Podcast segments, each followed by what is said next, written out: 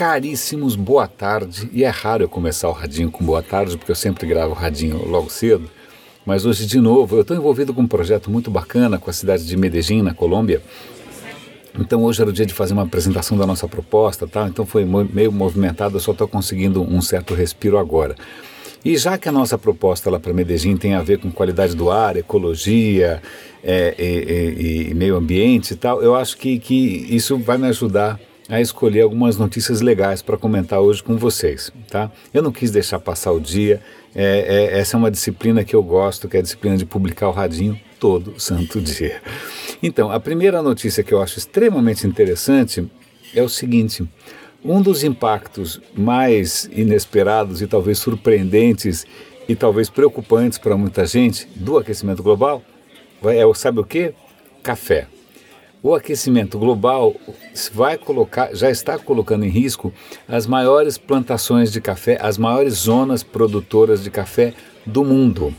Isso significa não só que os países vão conseguir produzir menos café, como também a qualidade do café vai cair. Veja só que coisa maluca, né? Quem poderia imaginar que o aquecimento global ia impactar o seu expresso, né? Mas, pois bem, vai.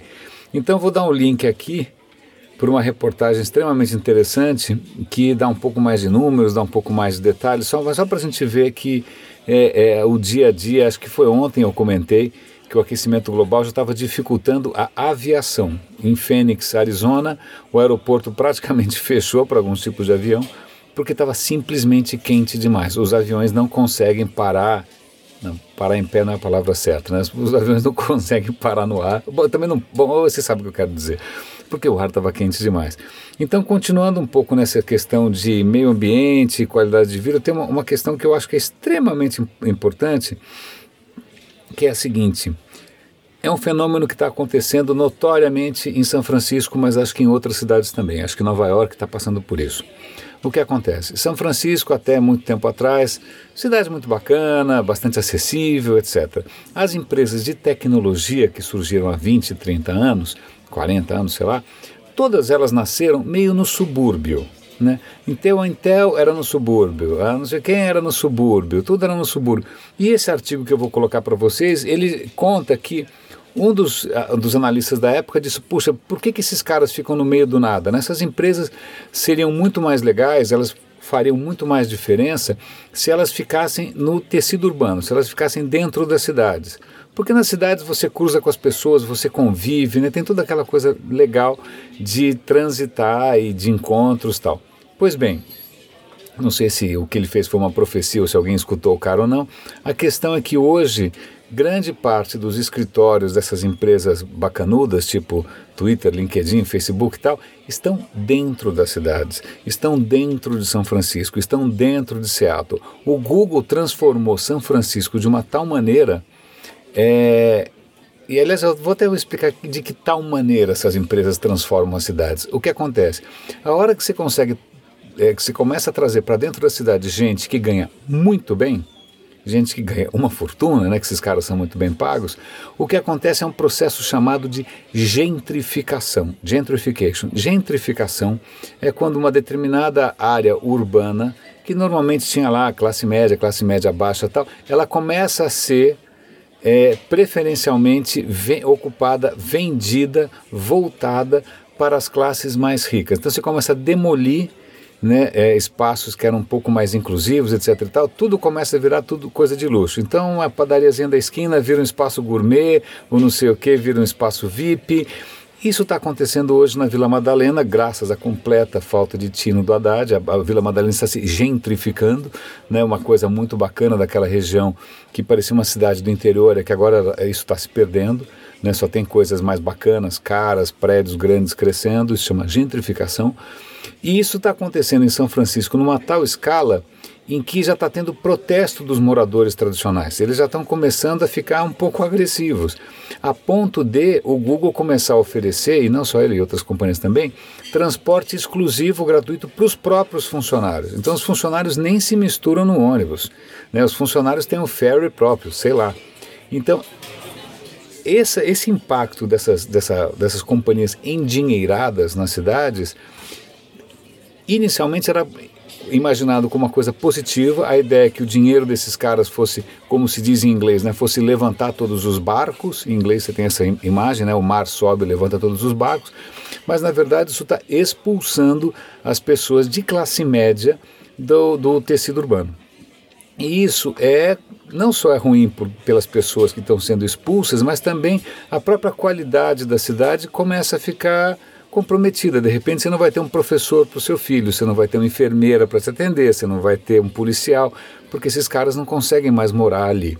Né? Nova York está passando por isso também. Né? O, o, você tem não só os caras de tecnologia, mas você também tem magnatas estrangeiros é, que estão forçando as pessoas de classe média para fora das cidades. Esse artigo faz uma coisa que eu achei extremamente interessante. Ele dá ideias, na verdade, sugestões é para que essas empresas endinheiradas compensem o estrago que elas estão fazendo. Então, que essas empresas que têm um dinheiro praticamente infinito, que elas comecem a investir em moradias populares, que elas comecem a lutar pelo aumento do salário mínimo do, né, para que a classe média volte a prosperar. Então, ele dá uma série de sugestões que são duras, né, mas que chamam a atenção para a responsabilidade dessas companhias que costumam mimar seus funcionários por quê? Porque isso não só, não é nem só uma questão moral, isso está provocando um impacto concreto, né, não só na vida de outras pessoas, mas no próprio espaço em que as pessoas vivem. Eu achei esse artigo, esse é um tema que me interessa bastante, a questão de cidades, me interessa bastante, então espero que tenha feito algum sentido para vocês. Né, eu, eu não estou trabalhando para nenhuma empresa bilionária, então isso realmente me, me, me assusta um pouco. Eu, eu tenho mais um artigo interessante aqui, ah, tem duas, eu tenho que fazer uma escolha. O que, que, que, eu, o que, que eu vou escolher para comentar? Então tá bom, eu acho que isso daqui é interessante. De novo com a questão de meio ambiente. É, um grupo de cientistas publicou é, uma crítica a um estudo que foi feito, publicado, a um paper que foi publicado há alguns anos. É, e é curioso porque o paper era altamente otimista, dizendo que em algumas décadas os Estados Unidos poderiam viver 100% ou integralmente de energias renováveis. Daí você fala, pô, quem vai criticar um paper desse? Né? Esses é, cientistas estão é, criticando porque eles dizem que o estudo é meio capenga, porque ele faz é, previsões otimistas demais.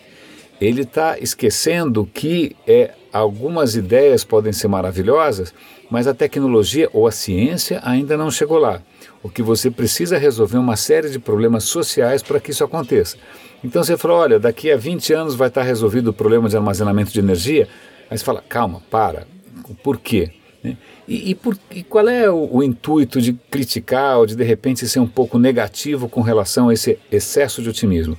O problema é que esse paper está começando a servir de base para planejamentos públicos, para planejamentos governamentais. Né? Os caras já estão começando a trabalhar em cima dessa hipótese de que essas coisas vão acontecer como se elas fossem acontecer automaticamente. E nada disso acontece automaticamente. Então, o que esses cientistas estão chamando a atenção é que, calma, para, vamos primeiro ver o que, que a gente precisa fazer para que essas coisas aconteçam de verdade. Se não, é hype, se não, é vapor, se não, é otimismo desenfreado, era de aquários. Então, vai ser uma decepção brutal se a gente não tiver lá carro voador, né, sei lá, fusão a frio, esses hypes todos. O artigo essa polêmica é, é, é, incendiária, os caras estão dando tiro no outro, a coisa está bastante aquecida, por assim dizer, porque os, os super otimistas estão dizendo que os críticos estão a favor ou estão né, no lerite, lá estão, na, é, estão sendo pagos pela indústria dos combustíveis fósseis. É mentira, é uma acusação falsa, esses são pesquisadores independentes, mas é bom a gente ver é,